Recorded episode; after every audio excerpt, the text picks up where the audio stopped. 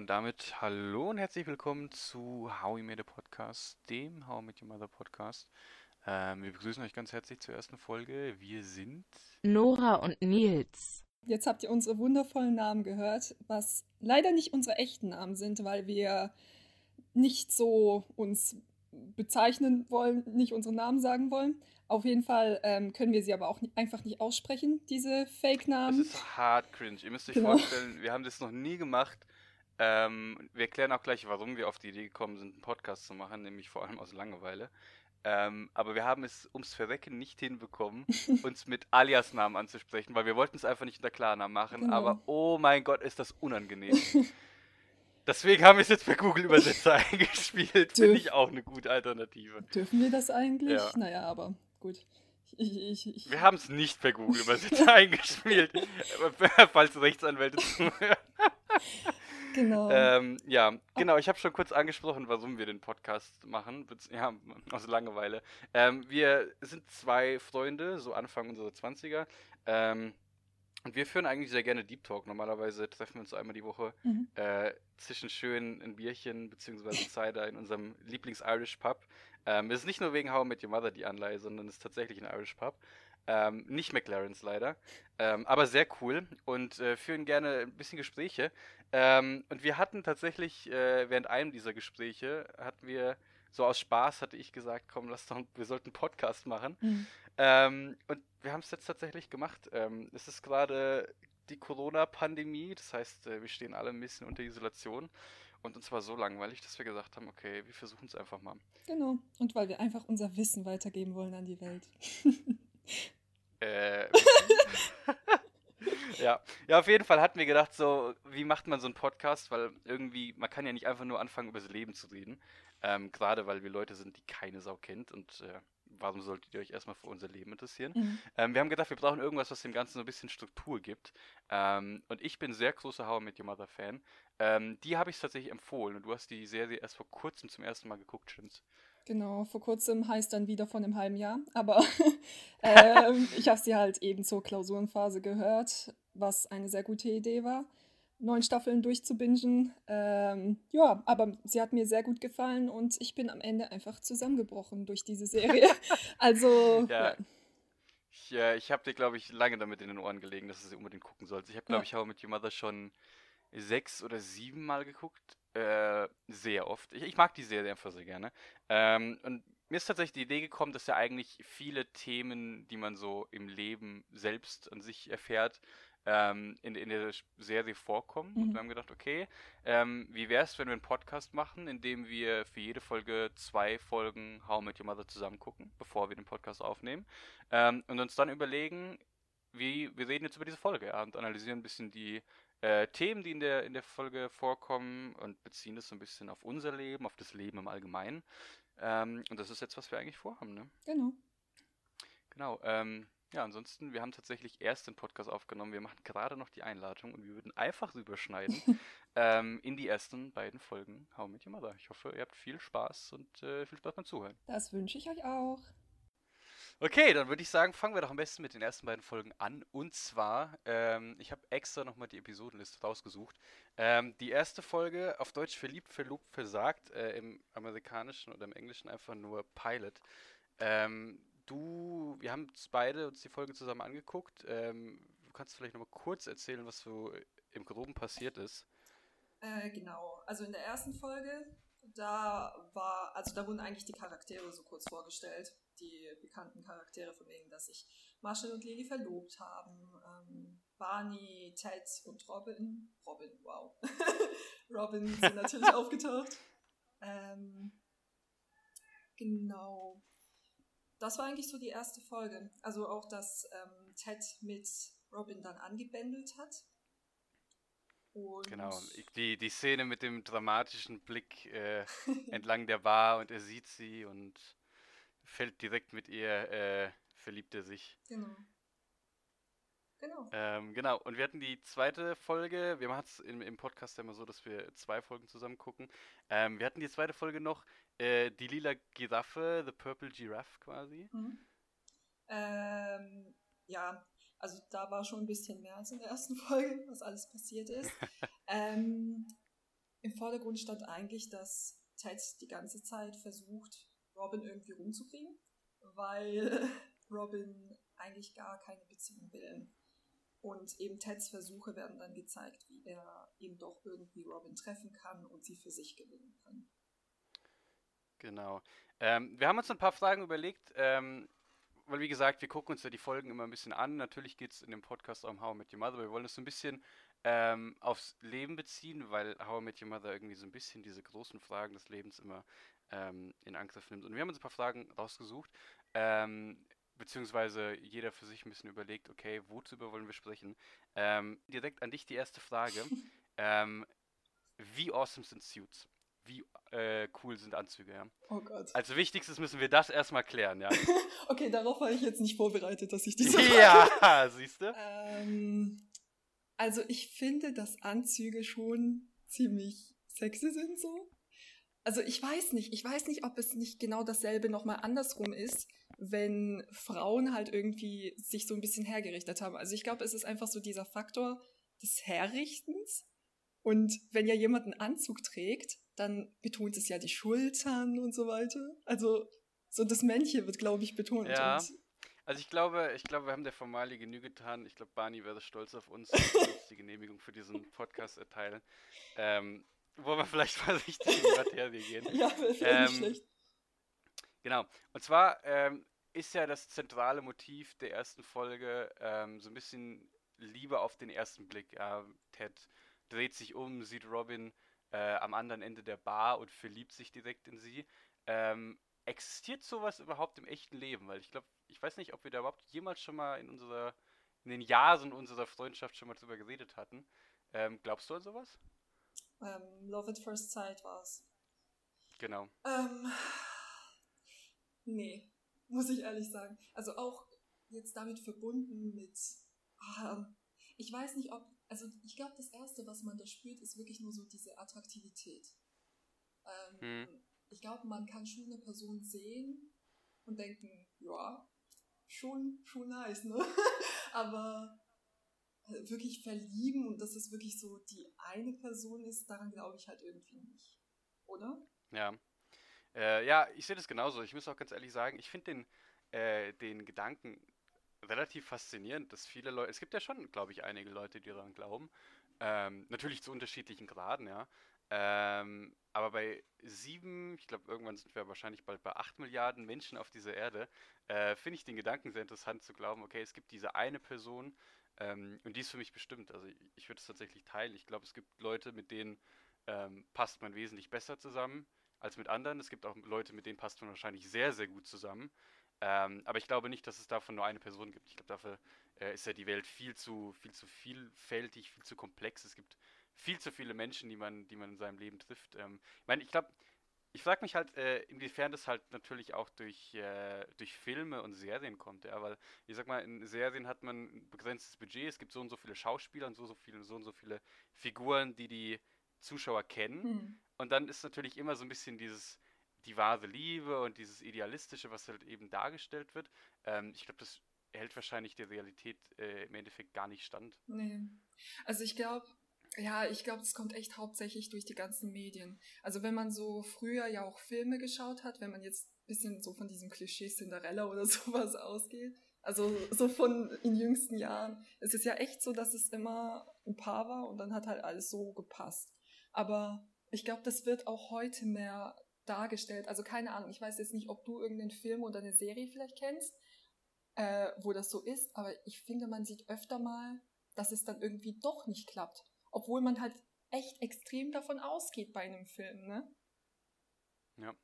Ja, ich glaube, es ist halt äh, häufig, wenn du überlegst, Filme, äh, gerade so romantische Filme, geht es ja irgendwie, es gibt einen gewissen Struggle, dass die beiden Personen zueinander finden, ähm, was weiß ich, es gibt irgendwie Streit oder die eine Person ist mit jemand anderem zusammen. Mhm. Aber das Ende des Films ist ja immer, sie kommen zusammen, ja. teilweise heiraten sie und dann ist das Ende, ja. ja? Ähm, und ich glaube, viele Leute, ich würde sagen, ich weiß gar nicht, in meiner Kindheit habe ich das vielleicht auch so ein bisschen so gedacht. Du gehst so irgendwie mit diesem Ziel durchs Leben, okay, du wirst, ähm, du wächst auf, du wirst erwachsen, du findest äh, deine Liebe und dann heiratest du so. Ja. Und dann ist Ende so, dann hast du Familie so. das ist ja quasi so der Punkt, wo man, man plant ja immer, okay, was weiß ich, man möchte irgendwie ein Haus, man möchte verheiratet sein, man möchte so und so viele Kinder. Und dann, da hört man auf zu planen, oder? und das ist ja eigentlich erst so der Punkt, an dem dein Leben oder quasi eine neue Phase deines Lebens ja anfangen sollte, weil ja. wenn du heiratest, bist du vielleicht Anfang 30, Mitte 30, 40, wie auch immer, oder vielleicht von mir aus auch Ende 20. Ähm, natürlich immer unterschiedlich. ähm, aber das ist ja irgendwie faszinierend, dass das für viele einfach so der Zielpunkt ist und man an dem Punkt, wenn man an dem Punkt angekommen ist, sich dann wahrscheinlich fragt, okay, und jetzt? ja, ja, ja. Warum bin ich jetzt nicht glücklich, fragen sich dann die Leute so ein bisschen. Ja, genau, genau.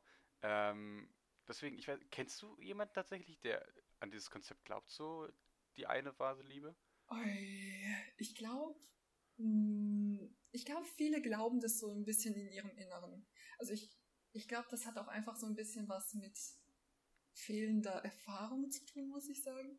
Also ich glaube, je öfter du so ein bisschen auf die Schnauze fliegst, wahrscheinlich, desto eher merkst du, dass es halt nicht so das Wichtigste ist im Leben. So wie du es gerade eben gemeint hast. Es ist nicht das, worauf so alles hin, also worauf man hinarbeitet.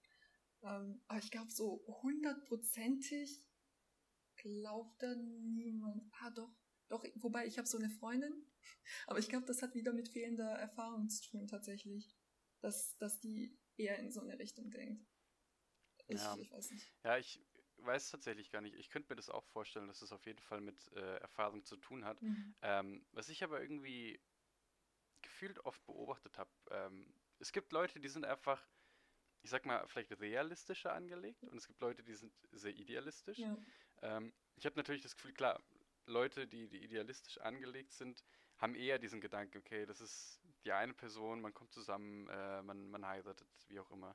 Ähm, und ich weiß nicht tatsächlich. Ähm, ich könnte mir schon vorstellen, dass es das auch mit Erfahrung zu tun hat. Ist halt die Frage, wird man äh, über das Alter oder über die, die Lebenserfahrung weniger idealistisch? Ich meine, man startet ja auch von unterschiedlichen Punkten. Manche Leute sind von vornherein mehr oder weniger idealistisch. Also ich, ich weiß tatsächlich nicht, äh, wo es sonst wirklich liegen könnte. Ja. Ich, ich glaube, es ist so die Kombi aus beiden. Also einmal aus dem, dass man älter wird und dass man gleichzeitig Erfahrungen sammelt.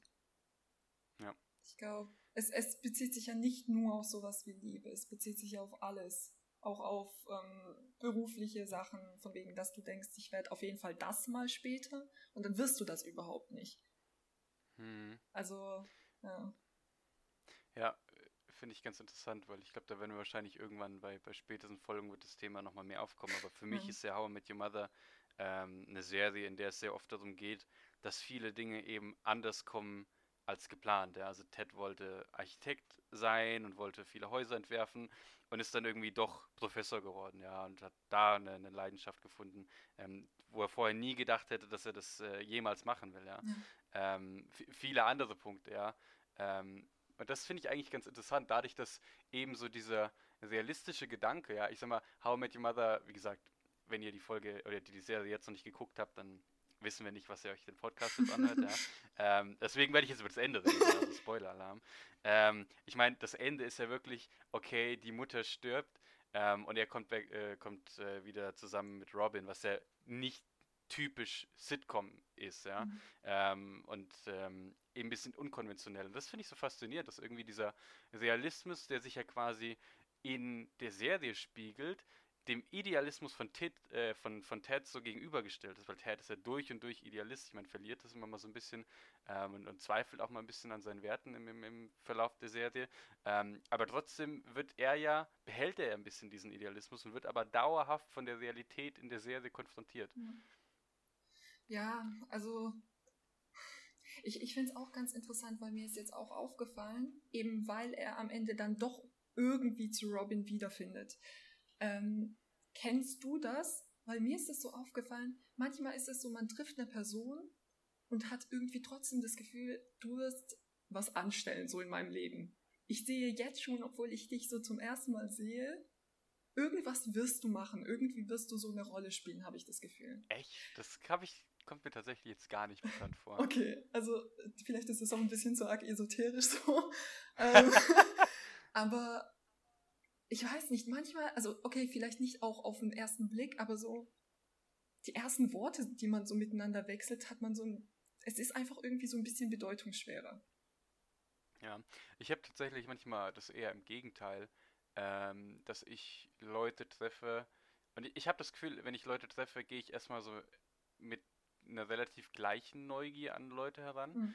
Ähm, und dann ich oft das, äh, im, im Nachhinein überrascht bin, wenn ich dann doch auf einmal, wie sich herausstellt, sehr, sehr viel mit einer Person zu tun habe, ja. Ähm, wo man sich dann im Nachhinein denkt so, okay, das hätte ich mir damals, als ich die Person getroffen hätte, äh, hätte ich mir gar nicht gedacht, dass wir irgendwann äh, so viel miteinander zu tun haben. Ich habe eher, glaube ich, das umgekehrt ein bisschen. Ja. Okay, dann ist es aber vielleicht wieder doch mit dem Idealistischen und Realistischen, oder? Dass du das kann natürlich sein, ja. ja. Ähm, bei uns beiden hatte ich das zum Beispiel. Ja. Ich meine, wir haben uns ja auch quasi, wir haben uns im Sport getroffen, ja. ähm, hätte ich jetzt auch nicht gedacht, dass wir irgendwann mal so viel miteinander zu tun haben werden. Mhm. Ja. Ich, ich, ähm, ja. Wir hatten noch, äh, noch einen weiteren Punkt. Ähm, beziehungsweise was ja, ähm, das würde ich jetzt noch fragen wollen. Mhm. Ähm, und da haben wir, glaube ich, schon sehr oft drüber geredet. ähm, aber einfach um es nur noch mal im Rahmen des Podcasts anzusprechen. Ähm, ich meine, wir sind jetzt Anfang 20, ja. Ähm, es ist schon noch ein bisschen Zeit alles. Ähm, aber was ja bei Ted, äh, oder was ja der, der, Auslöser der ganzen Folge ist, ist ja, dass Lily und Marshall sich verloben. Mhm. Und Ted ja so ein bisschen einen mentalen Meltdown hat. Okay, was mache ich eigentlich mit meinem Leben? Oh. Ähm, wie sehr hast du Angst vor dem Punkt in deinem Leben? Willst du mich wenn triggern? Er wird, wenn er kommen wird. Wow. Ähm, äh, oh Gott, du, du erwischst mich jetzt eiskalt. Ich, ich weiß nicht. Also, ich habe das Gefühl, ich habe sowas immer mal wieder. Ganz einfach, ich glaube, wenn man halt sich so im Studium befindet und ich meine, guck mal, ich, ich bin ja fast raus jetzt so aus dem Bachelor, du ja auch. Bloß bei mir ist es nochmal näher dran. Ähm, da, da merkst du halt irgendwie so alles, was du dir aufgebaut hast, so in den drei Jahren jetzt, das wird jetzt alles wieder so umgeworfen. Ja, das stimmt. Und dann fällt dir eigentlich, also es sind nicht wirklich Existenzkrisen, aber du bleibst so, du hältst halt irgendwie so inne und überlegst erstmal, okay, was, wer bin ich so eigentlich? Okay, es wird sehr dramatisch, aber, ähm, aber es ist halt so, so. Dein ganzes Leben baut ja darauf auf, dass du mit gewissen Leuten Kontakt hast, dass du, keine Ahnung, dass du dein Leben irgendwie lebst und dann wird's umgeworfen auf einmal. Ähm, ja, also da, das kam so auf. Also mit Thema Engagement und sowas hatte ich halt bis jetzt noch nichts zu tun. Ähm, ja.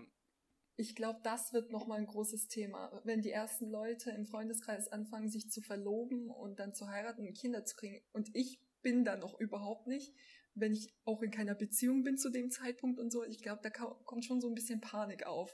Das kann ich mir schon vorstellen, aber. Ja, das, das glaube ich auch. Vor allem, weil ich eigentlich äh, eine Person bin, die eigentlich, ich meine, du kennst mich ja relativ nüchtern an solche Sachen rangeht, aber ich glaube irgendwie, das lässt dann irgendwie nicht so, so ganz kalt. Ich sag mal, es macht ja auch Sinn. Ich meine, ein Großteil der Leute, mit denen du Kontakt hast äh, im Laufe deines Lebens, ähm, sind ja irgendwo in der Nähe deines Alters. Ja? Mhm. Ähm, das heißt, du hast hunderte Leute, die du dann erkennst ähm, und dann hörst du, okay, die haben sich verlobt, was weiß ich, die haben ein Kind oder solche Geschichten. Ja, wie gesagt, noch hält sich bei mir sehr, sehr stark in Grenzen, aber das wird ja irgendwann kommen. Mhm. Ähm, und dann, dadurch, dass du so viele Leute kennst, ist es, glaube ich, irgendwann vielleicht so ein bisschen die Masse, die es einfach auch macht, ja. Und dann kommen die Einschläge noch immer näher. und dann, äh, wenn du wirklich äh, in dem Punkt bist, ich meine, meistens hört man es ja erst von fremden Leuten, mit denen man nicht so viel zu tun hat, weil man davon einfach mehr kennt als wirklich enge Freunde, logischerweise. Mhm. Aber wenn es dann irgendwann so den engen Freundeskreis erreicht, ähm, dann ist es, glaube ich, schon nochmal eine, eine andere Dimension. Ich glaube, da. Das ist schon ein komisches Gefühl dann ein bisschen. Ja, ich, wenn ich auch so überlege, stell dir vor, einfach so jemand aus unserem Freundeskreis sagt so auf einmal, yo, ich hab mich so verlobt. Ich, ich glaube dann, dann, also in der jetzigen Situation ist es völlig abstrus für mich. Ich glaube, ich würde erstmal anfangen zu lachen und würde sagen, ja, ja alles klar. Oh, oh je. Ja. Wie betrunken seid ihr gerade? ja, wirklich. Also, ich finde es auch interessant, wie fern das einfach jetzt so wirkt, aber. Mhm. Ich. Ja. Keine Ahnung. Okay. Ähm, wollen wir zur Olive Theory gehen? Sehr gern. Ähm, die, die uns äh, hören, erinnern sich wahrscheinlich noch an die, die Oliventheorie von, von Marshall und Lilly. Ähm, die Person, ähm, beziehungsweise in der Beziehung, die eine Person mag keine Oliven, die andere Person mag Oliven, das ist der perfekte Match, weil man sich nie in die Quere kommt. Ja? Ähm, wir haben gedacht, okay, logischerweise geht es jetzt nicht nur um die Oliven, sondern es geht ja um das Symbol, ähm, welche Beziehungen funktionieren. Es gibt ja die, die beiden Sprüche quasi, ne, gleich und gleich gesellt sich gern und äh, Gegensätze stoßen sich ab. Ziehen Welches sich an. Modell ist das? Äh, ziehen sich an. Ja. Manchmal vielleicht auch ab, ja. Ja. Äh, deswegen die Frage so, welches Modell ähm, lohnt sich in der Partnerschaft oder welches ist erfolgsversprechend? Gibt es überhaupt ein Modell, ja? Plus plus oder plus minus? Mhm. Ähm, hast du da Erfahrung zu? Okay, Sekunde. Also ich glaube, so aus meiner Erfahrung eher gegen, äh, Gegensätze wollte ich schon sagen. Nee, nee, ähm, das Gleich und Gleich sich eher gesellt. Hieß das so? Ich weiß es nicht. Auf jeden Fall, ich gehe davon aus, dass Leute, die, die sich eher so ähnlicher sind, dass die sich anziehen. Also wenn ich auch so überlege von den Kerlen, mit denen ich was zu tun hatte, habe ich, also ich habe mich mit denen am besten verstanden, mit denen ich so Gemeinsamkeiten hatte. Von Tierliebe zu Serien, Film zu Humor. Humor ist sehr, sehr wichtig. Ähm, also keine Ahnung, oder? Ja, ja. Wie, wie Ja. war es bei dir mit Kern? Nein, okay. Warte, okay, okay. Nein. ja, da habe ich nicht so viel Erfahrung. Ähm, ja, ich glaube bei mir tatsächlich, ähm, ich glaube, es kommt immer auf so eine gewisse Mischung dran. Also ich würde dir auf jeden Fall recht geben, dass Humor, ähm, ich glaube, Humor muss sehr ähnlich sein. Hm. Ähm, noch nicht mal unbedingt, dass man jetzt vielleicht über die gleichen Witze lacht, aber dass man den Humor des anderen wertschätzt und versteht. Hm. Ähm, ich glaube, das ist tatsächlich so, so mit eins der, der wichtigsten Vehikel in der, in der äh, Kommunikation zwischen Menschen. Ähm, Ob es jetzt romantisch ist oder nicht, äh, ich glaube auch auf einem freundschaftlichen Level ist, ist ein, ein ähnlicher Humor sehr wichtig. Ja. Ähm, ich glaube tatsächlich, dass es viel hilft, ähm, wenn man ähnliche Vorstellungen vom Leben hat. Also da schon so ein bisschen dieser, dieser äh, Aspekt, so gewisse, in gewissen Punkten schon ein gleiches Mindset.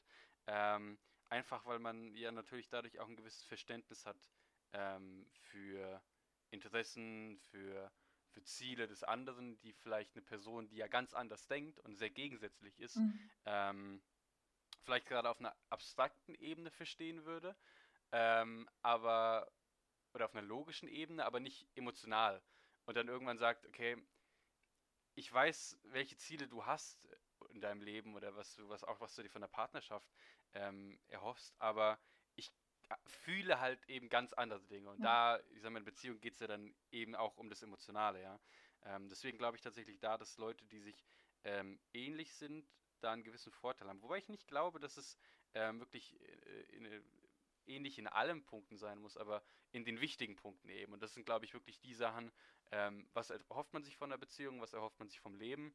Ähm, das sind, glaube ich, die wichtigen Punkte, wo, wo eine gewisse Gleichheit ähm, oder wo es wo sich lohnt, wenn man auf einem ähnlichen Level auf jeden Fall ist. Ja, also ich glaube, es gab auch tatsächlich Studien dazu, ähm, wenn, also dass Paare einfach eigentlich dieselbe Meinung teilen in vielen Bereichen und so weiter.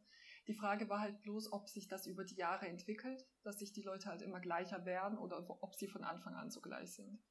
Ähm, das ist halt auch Oh, die Sache, ja, ne? stimmt. Also ich glaube, du versuchst halt auch so ein bisschen ähm, so Widerstand zu lösen. Also es gibt ja, kennst du das vielleicht, dass man halt ab und zu, damit man keinen Streit erzeugt oder sowas?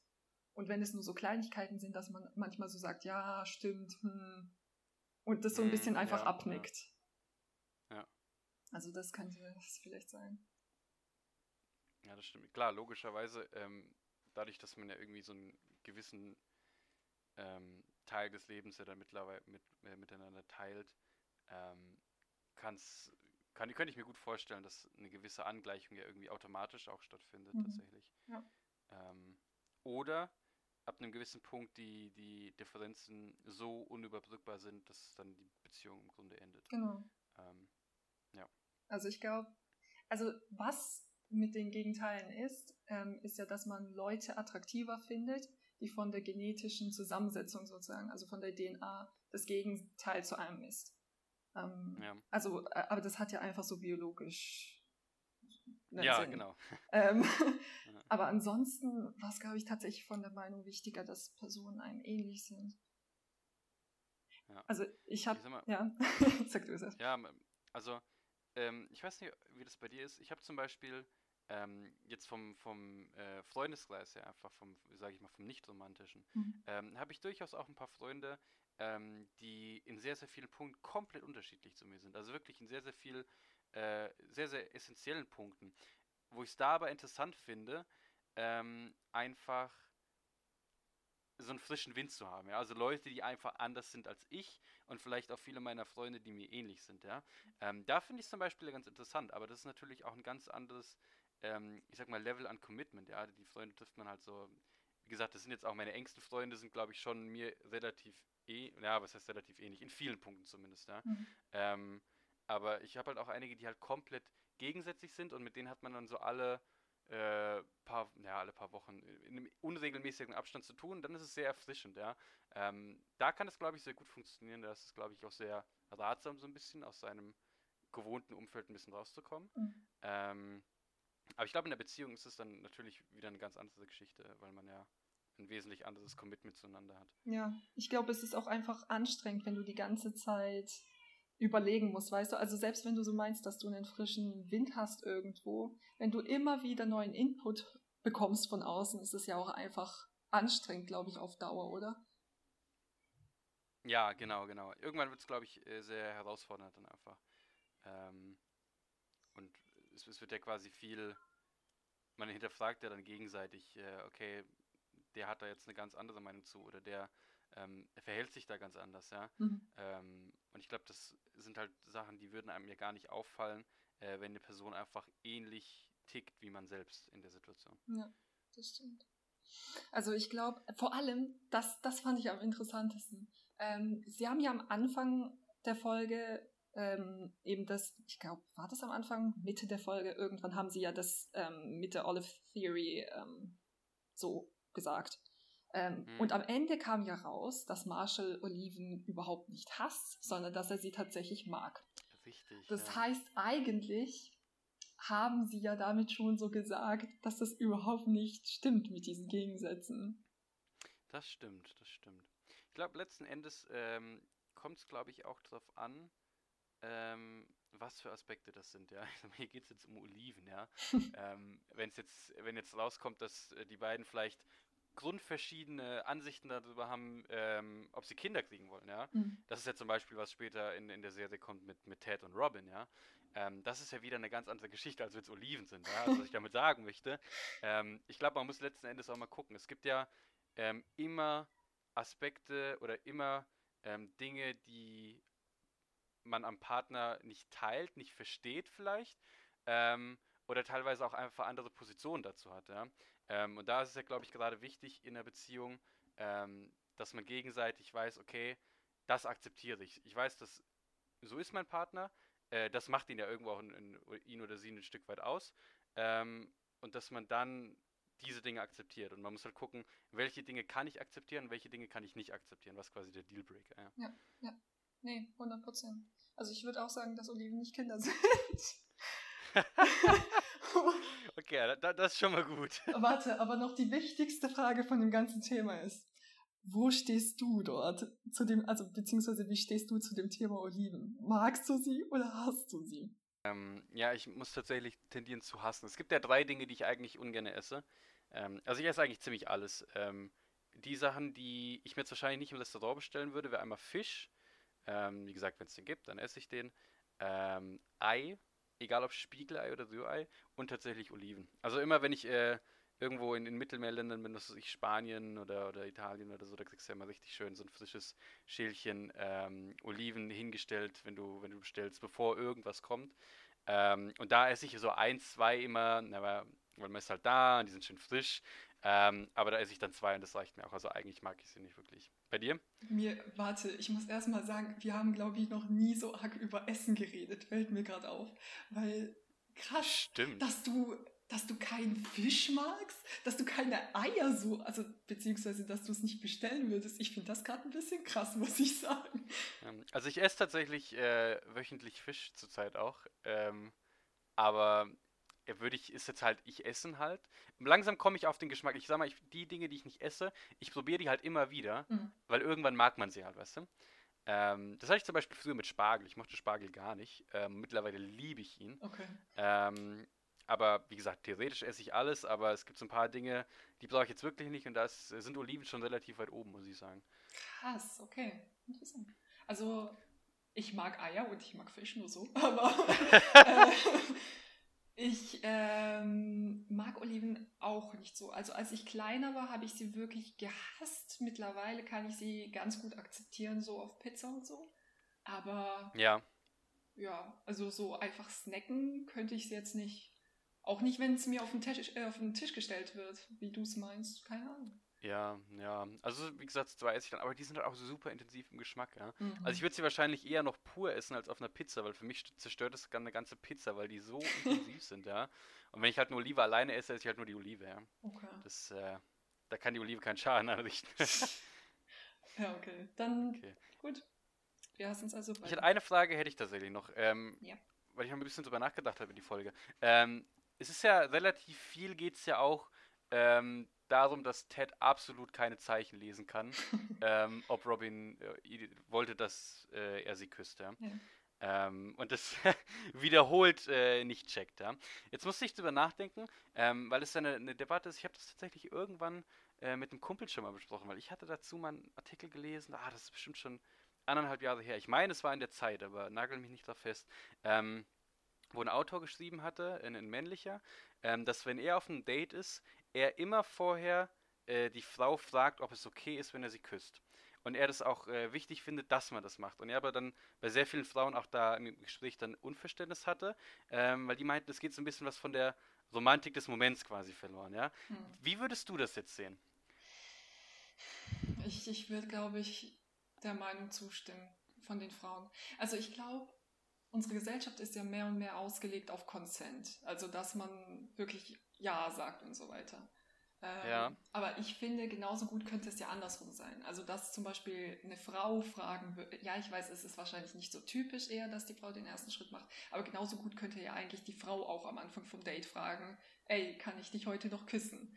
Ähm, Hm. nur zu dem Thema. Aber ich, ich finde, es hat doch was. So, wenn man auf einem Date ist und du merkst, es läuft und man wechselt so Blicke und irgendwie ist so eine Spannung in der Luft und man weiß schon, was diese Spannung ist, aber es wird nie richtig ausgesprochen. Ich finde, das, das hat einfach noch irgendwas. Und wenn, das, wenn eine Person direkt am Anfang so Küssen anspricht oder sagt, ja, ich finde dich schon ziemlich attraktiv, lass mal eine Beziehung beginnen oder sowas, äh, das, das nimmt es einfach so. Also, Ja. oder? Wie empfindest du es?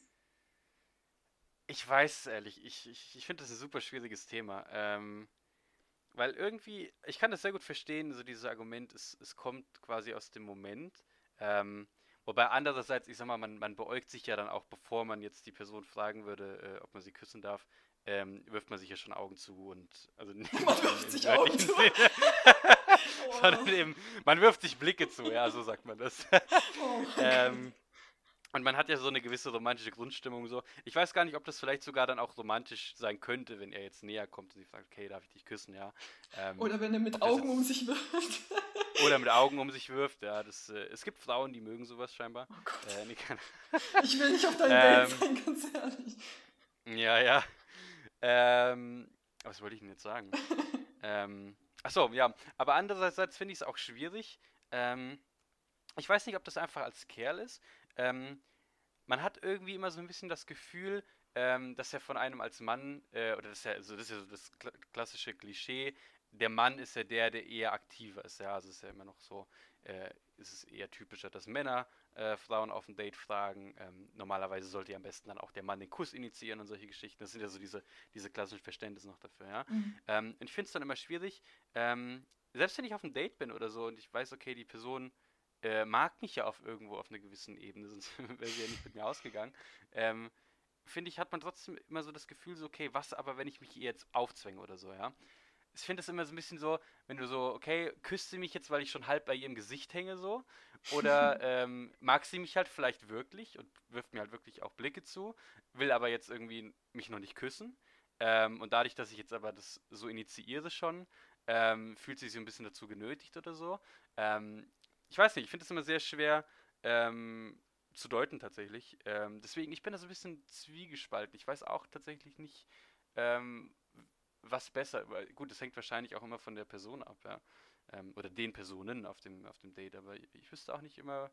Ich finde es eine sehr schwierige Frage tatsächlich. Ich glaube, also von dem, was du gerade erzählst, ich kenne diese Angst tatsächlich nicht, dass ich mich jemandem aufdränge. Also in der Regel, ich glaube, ich bin aber auch ziemlich gut so im Signale lesen, also eigentlich müsste ich mich so ein bisschen rausnehmen. Ja, ähm, da bin ich halt super schlecht drin. Ja, aber ich glaube, du hast ja, also diese Einstellung von wegen, okay, was ist, wenn, wenn ich hier irgendwas mir nehme, sozusagen, was sie gar nicht geben wollte. Ich überlege, ob, so, ob das vielleicht ähm, was eher männliches ist, in Anführungszeichen, weil ich glaube, äh, Männern wird eher so eingeprügelt, dass sie eben diesen Consent bekommen müssen als Frauen. Kann, ja. Weil das klingt für mich so bei dir, weil ich finde, jeder kann für sich selbst ja entscheiden, ob er jemanden küssen will oder nicht. Also selbst wenn du ihr halber im Gesicht hängst, kann sie, also sie wäre das schon längst vorher zurückgewichen. Hm. Mhm. Stimmt. Ja, ich weiß nicht. Ich sag mal, ähm, wahrscheinlich ist es irgendwie auch auf einer zwischenmenschlichen, äh, zwischenmenschlichen Ebene ähm, vielleicht ein bisschen sogar beruhigender, weil es ist ja in dem, im ersten Moment ist es ja schon so ein bisschen nervenaufreibend. Okay, denkst du, okay, küsse ich sie jetzt, küsse ich sie nicht. Irgendwie, ich habe das Gefühl, sie gibt mir, Zei gibt mir ein Zeichen, aber tut sie das wirklich? Und dann ähm, ist es ja nochmal eine andere Geschichte zu fragen, ähm, ich will dich jetzt gerne küssen, darf ich das?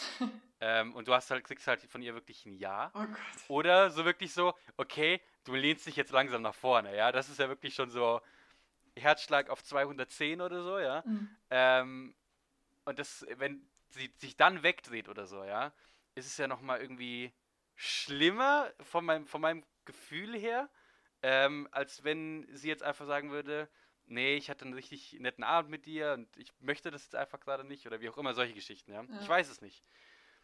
Hm, also, warte.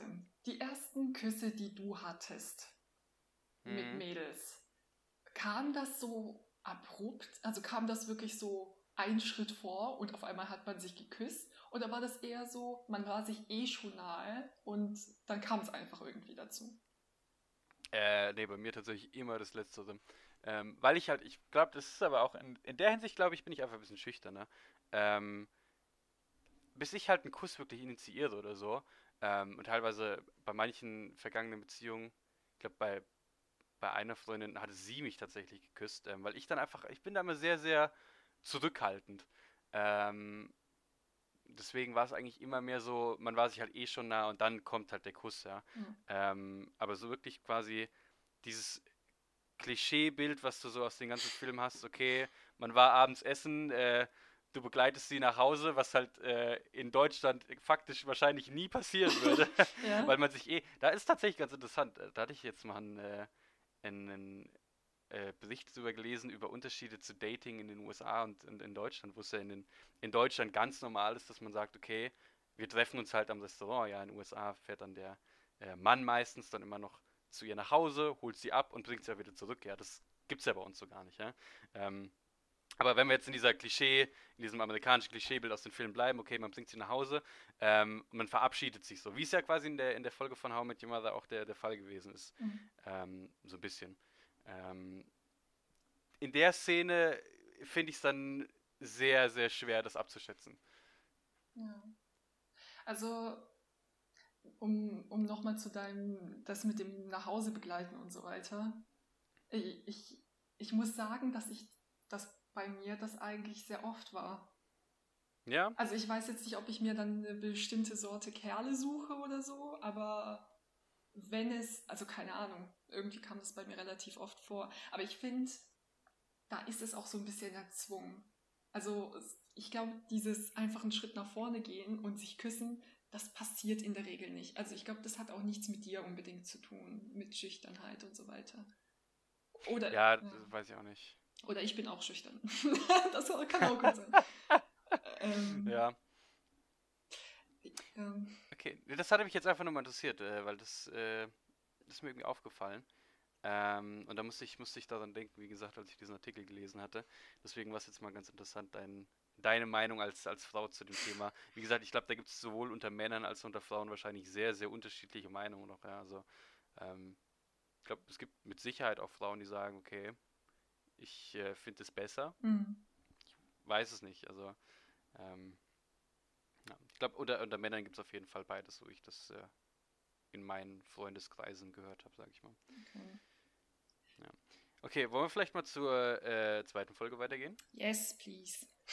Ja, richtig. Äh, willst du uns kurz den, den Recap noch geben? Ähm, ich glaube, ich habe es schon mal gemacht, aber das kann ich noch mal machen. Ähm, Echt? ja, also das eigentlich im, Okay. oder? Ich weiß gar nicht. Ich weiß es nicht. Okay, Sekunde. Okay. Also es ging Wir sind top vorbereitet, by the way.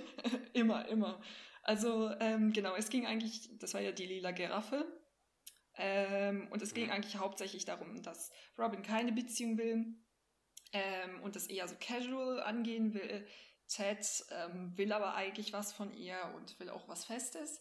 Und er versucht halt eben sie irgendwie casual zu treffen, Partys zu veranstalten extra für sie, dass sie sich casual treffen können dort. Ähm, und er zwingt eigentlich alles so. Und Ja. ja. By the way, mir ist gerade aufgefallen, dass ich eigentlich eine perfekte Überleitung hinbekommen haben zu, unserer nächsten, zu unserem nächsten Thema. Ähm, weil ich hatte uns überlegt, es geht ja in dieser Folge sehr viel darum, dieses Dating-Game in Anführungsstrichen. Ja, also Ted meinte, ja, ich muss casual machen, ich schmeiß eine Party, ich kann sie nicht direkt einladen, ja. Mhm. Ähm, beziehungsweise ich muss so, nebenbei muss ich sie, er fährt, er läuft ja extra in den, in den Supermarkt, wo sie gerade berichtet, das ist total casual, droppt bei und sagt, ja, wir haben eine Party am Freitag, komm vorbei, alles casual, alles chill, ja.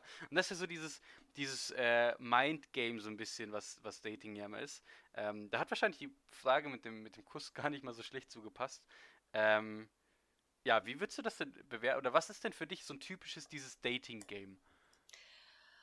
Ah, Also das Problem ist, ich, ich habe mich schon ziemlich getriggert gefühlt während dieser Folge. Einfach, weil ich mich so arg in Ted wiedersehe, aber nicht auf positive Art und Weise. ähm, weil ich einfach gemerkt habe, so in dem letzten Verhältnis, was weiß ich, es war keine Beziehung, ähm, weiß ja Bescheid. Ähm, Mhm. da wollte, glaube ich, einfach der Typ keine Beziehung mit mir. Ähm, also es klang zumindest so, aber ich glaube, im Endeffekt wollte er einfach keine Beziehung mit mir. Und ich muss auch sagen, dass ich ihn anfangs ähm, einfach nur cool fand. Also ich fand ihn attraktiv, ich habe mich von ihm angezogen gefühlt und habe jetzt rückblickend das Gefühl, dass ich ihn so ein bisschen nicht gedrängt habe. Also ich glaube, er kann schon selber entscheiden, ob er mit mir ausgehen will oder nicht. Ähm, aber ich habe sehr viele Hints fallen lassen, sagen wir es so. Und ich habe auch öfter mal gesagt, ja, kannst mal vorbeikommen. Und ich habe ihn auch einmal gefragt, ob er, ähm, wo wir mal was essen waren, falls du dich erinnerst. Ähm, oder wir wollten was trinken, trinken gehen abends im Freundeskreis. Und dann habe ich ihn Hm. gefragt. Er hat auch gemeint, ja, vielleicht komme ich später vorbei. Und er ist im Endeffekt nie gekommen. also. Ah, okay, Genau. jetzt haben wir natürlich die Analogie perfekt zur Genau, Folge. also es war hundertprozentig so wie bei Robin. Und ich glaube, ich habe ihn danach auch öfter noch gefragt gehabt, ob er mal irgendwie kommen will oder nicht. Ähm, und habe, als er nicht gekommen ist, war ich natürlich sehr enttäuscht, so wie Ted. Und ähm, habe versucht, mir aber das nicht also anzeigen zu lassen. Also, also äh, perfekt, ich bin Ted eigentlich. Ähm, Aber du hast keine drei Partys geschmissen für ihn. Ich meine immerhin das. Okay, okay, auf so einem Level bin ich jetzt vielleicht auch nicht, aber ähm, ja, aber ich glaube, also dieses Dating als Spiel sehen, das ist die falscheste Herangehensweise, die man machen kann, wenn es wirklich darum geht, dass du eine Beziehung suchst. Ja. Ich glaube, das ist tatsächlich so ein, in Anführungsstrichen, Problem. Ähm, oder, ja, es ist ja, es kommt ja ein bisschen drauf an, in welchem Set, äh, Setting lernst du eine Person kennen, ja. Ja. Wenn du jetzt eine Person kennenlernst, ähm, und du würdest sie jetzt auf der Straße fragen, hey, du siehst super sympathisch aus, ähm, wollen wir was mal was essen gehen oder was trinken oder wie auch immer, ja. Das ist ja quasi, das ist ja für beiden, wenn sie Ja sagt, ist ja direkt klar, okay, das ist halt ein romantisches Date, Mhm. ja. Ähm, das ist ja direkt irgendwie impliziert, ja. Ähm, wenn du jetzt eine Situation hast, in der es mehr wirklich so eine Art Party ist, okay? Das ist so ein Community-Event, ja. Da sind äh, Freunde noch dabei. Ähm, das kann halt genauso gut freundschaftlich sein, ja.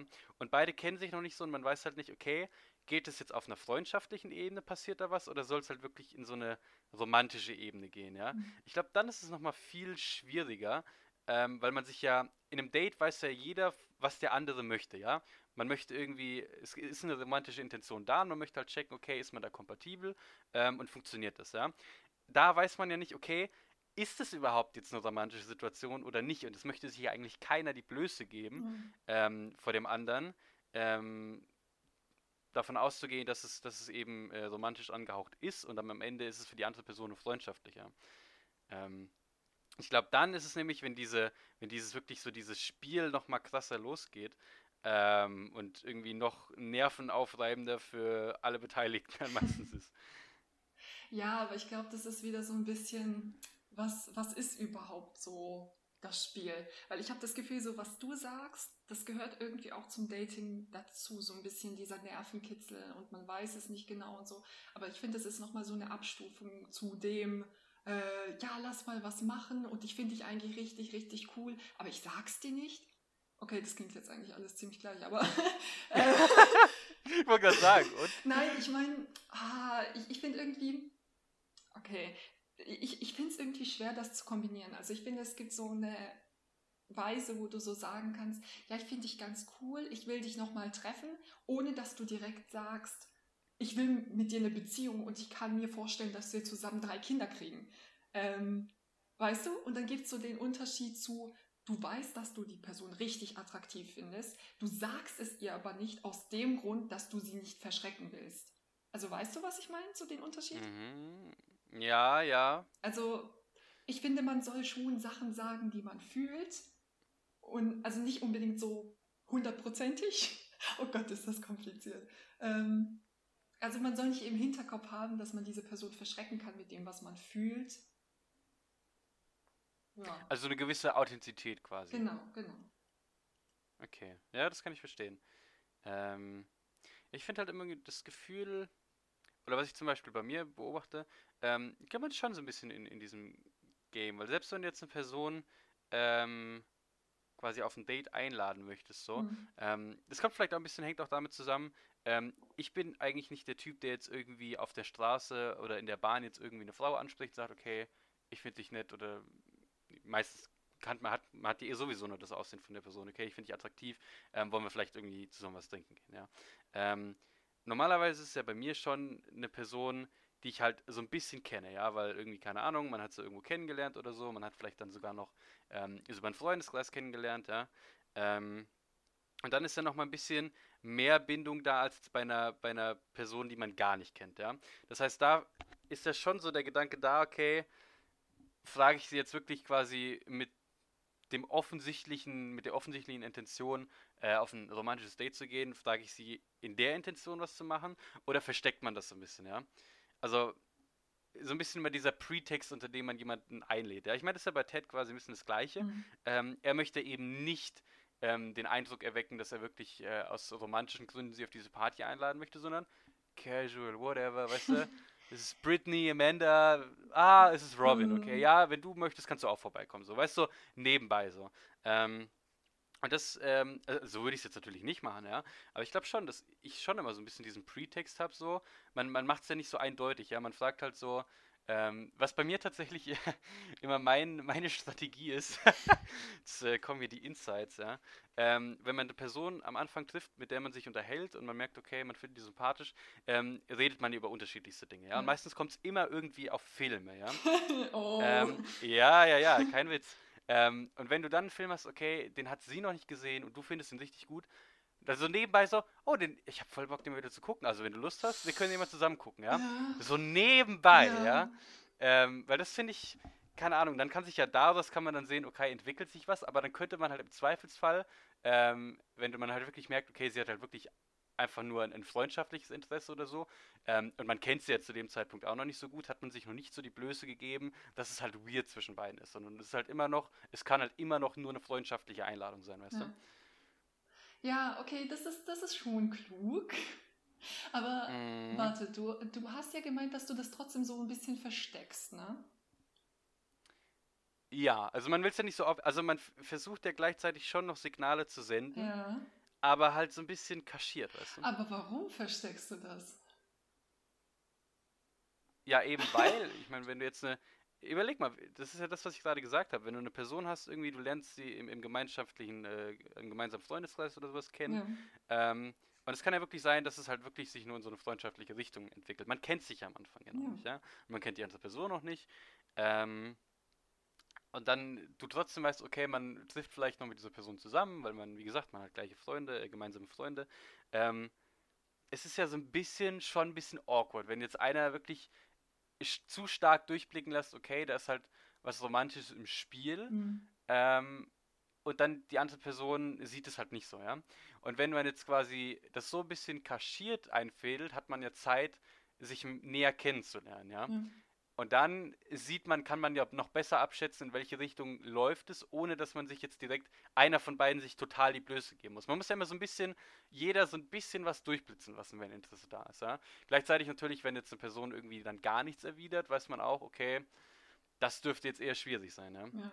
Ähm, kann aber, glaube ich, zu sehr, sehr vielen Missverständnissen führen. Also ich würde jetzt auch nicht sagen, dass das eine total tolle ähm, Strategie ist, weil letzten Endes führt es ja dazu, wenn wirklich jetzt man voraussetzt, dass beide Personen ähm, ein Interesse aneinander haben, dass beide das versuchen ein bisschen zu verstecken und der andere das natürlich genau so liest, als wäre kein Interesse da. Ja? Also ich glaube, das ist halt auch, ähm, kann sehr schnell passieren, dass es dann eigentlich doch in eine ganz andere Richtung geht, als man, als beide sich das eigentlich gewünscht mhm. hätten. Ich, nee, also ich, ich verstehe das auch, dass vor allem, vor allem in Freunde, äh, oh mein Gott, vor allem in einem Freundeskreis, äh, dass das ein bisschen schwer sein kann, wenn, wenn das halt so jemand zugibt, dass er den anderen gut findet. Aber ich frage mich dann wieder, liegt es nicht, also nicht, dass ich mich anders verhalten würde, verstehe es nicht falsch, ähm, aber ich frage mich dann, ob das nicht ein bisschen was so mit äh, Selbstbewusstsein im Dating sozusagen zu tun hat. Weil stell dir jetzt mal vor, du wärst in einem Freundeskreis und ähm, da ist eine Person, die du ganz cool findest, so. Und dann mhm. kommt sie einfach direkt auf dich zu und sagt, ey, weißt du was? Ich finde dich eigentlich echt cool. Hast du Bock, mal was trinken zu gehen? Und das, das ist ja dann nicht mehr so versteckt. Das ist ja, es ist nicht so direkt ja. von wegen, ähm, wie, keine Ahnung, ich will dich heiraten, aber es sagt schon, ich weiß, was meine Gefühle dir gegenüber sind, ich könnte mir da was vorstellen, es ist jetzt so und so. Und dann wirft sie dir das sozusagen vor die Füße und du kannst jetzt damit anfangen, was du willst. So, ich finde, weil in dem Zusammenhang erstens, die Fronten sind so geklärt, du, du weißt genau, was sie will, aber gleichzeitig, ich finde, selbst wenn du dann Nein sagen würdest, wäre alles okay, weil sie mit so einem Selbstbewusstsein da rangegangen ist. Ja, das stimmt. Ja, das stimmt. Das braucht man halt und das ist halt der, glaube ich, der Knackpunkt dann für viele Leute. Das stimmt. Da würde ich mich auch ein Stück weit einschließen. Okay. Ähm, in der, in dieser Hinsicht dann das Selbstbewusstsein dazu zu haben. Ja.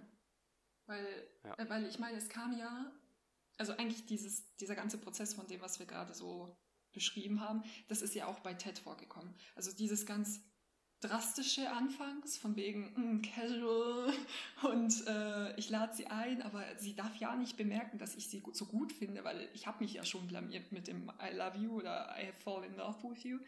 Ähm, und am Ende, wo die, ähm, boah, ich, ich weiß nicht, nein, es war nicht am Ende, aber wo sie vor ihrem Apartment standen und sich fast geküsst haben da draußen vor der, wirklich vor der Haustür, ähm, hm. da hat er ja zu ihr auch irgendwie zuerst so gesagt, okay, nein, sorry, meinte ich gar nicht so, hat dann aber gesagt, weißt du was, ich will nicht, ich, ich will das einfach sagen können.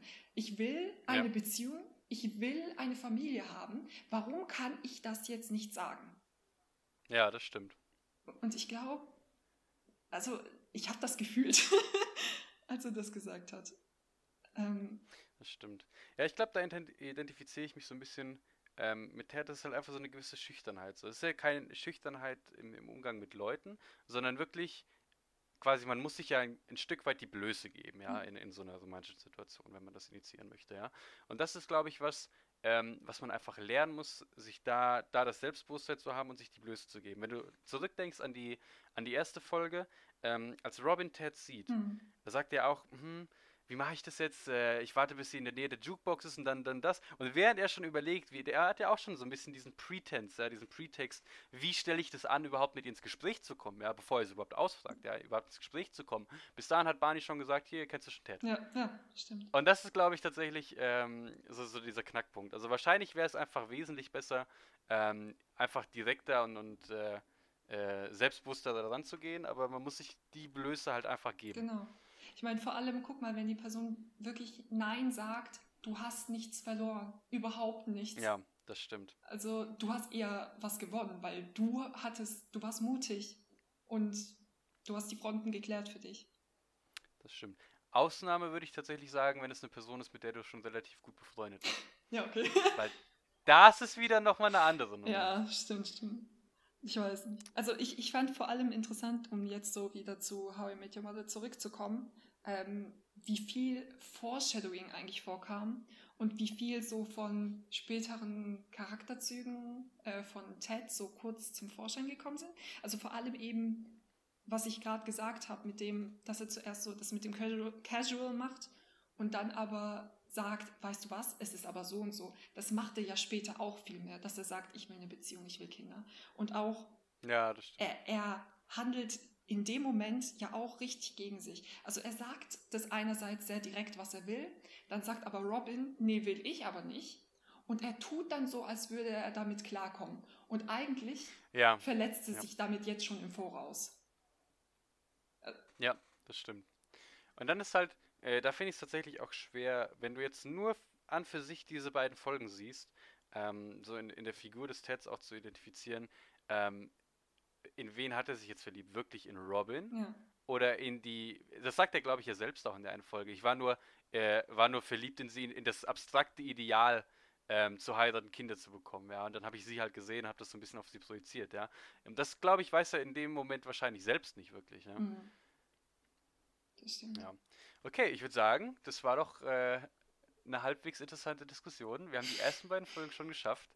Ähm, sogar relativ lange. Ich bin äh, überrascht. Wie gesagt, wir machen das gerade zum ersten Mal. Wir hatten keine Ahnung, wie lange wir überhaupt mit jemandem reden können. Das stimmt. Ähm, aber ich hatte schon befürchtet, es ist lange. ja, ich meine, guck mal, du kannst die ganze Folge auseinandernehmen. Und diese Themen sind halt auch einfach Themen, die einen selbst beschäftigen. Vor allem ja. Ich glaube tatsächlich, das ist auch einfach das äh, Erfolgsrezept von How I Met Your Mother, dass es so verdammt äh, relatable ist. Es ist sehr, sehr nachvollziehbar für, für Leute. Und das, obwohl es ja in vielen Stellen eine sehr abgedrehte Sitcom, wie halt Sitcoms häufig sind, ja. Mhm. Ähm, aber die Probleme, die dahinter sind, halt doch sehr real sind. Ähm, und äh, auf jeden Fall viel, viel Stoff geben für interessante Diskussionen, glaube ich. Ja, 100 Prozent. Okay, dann würde ich sagen, ähm, bis zum nächsten Podcast und äh, Habt eine schöne Woche. Ciao.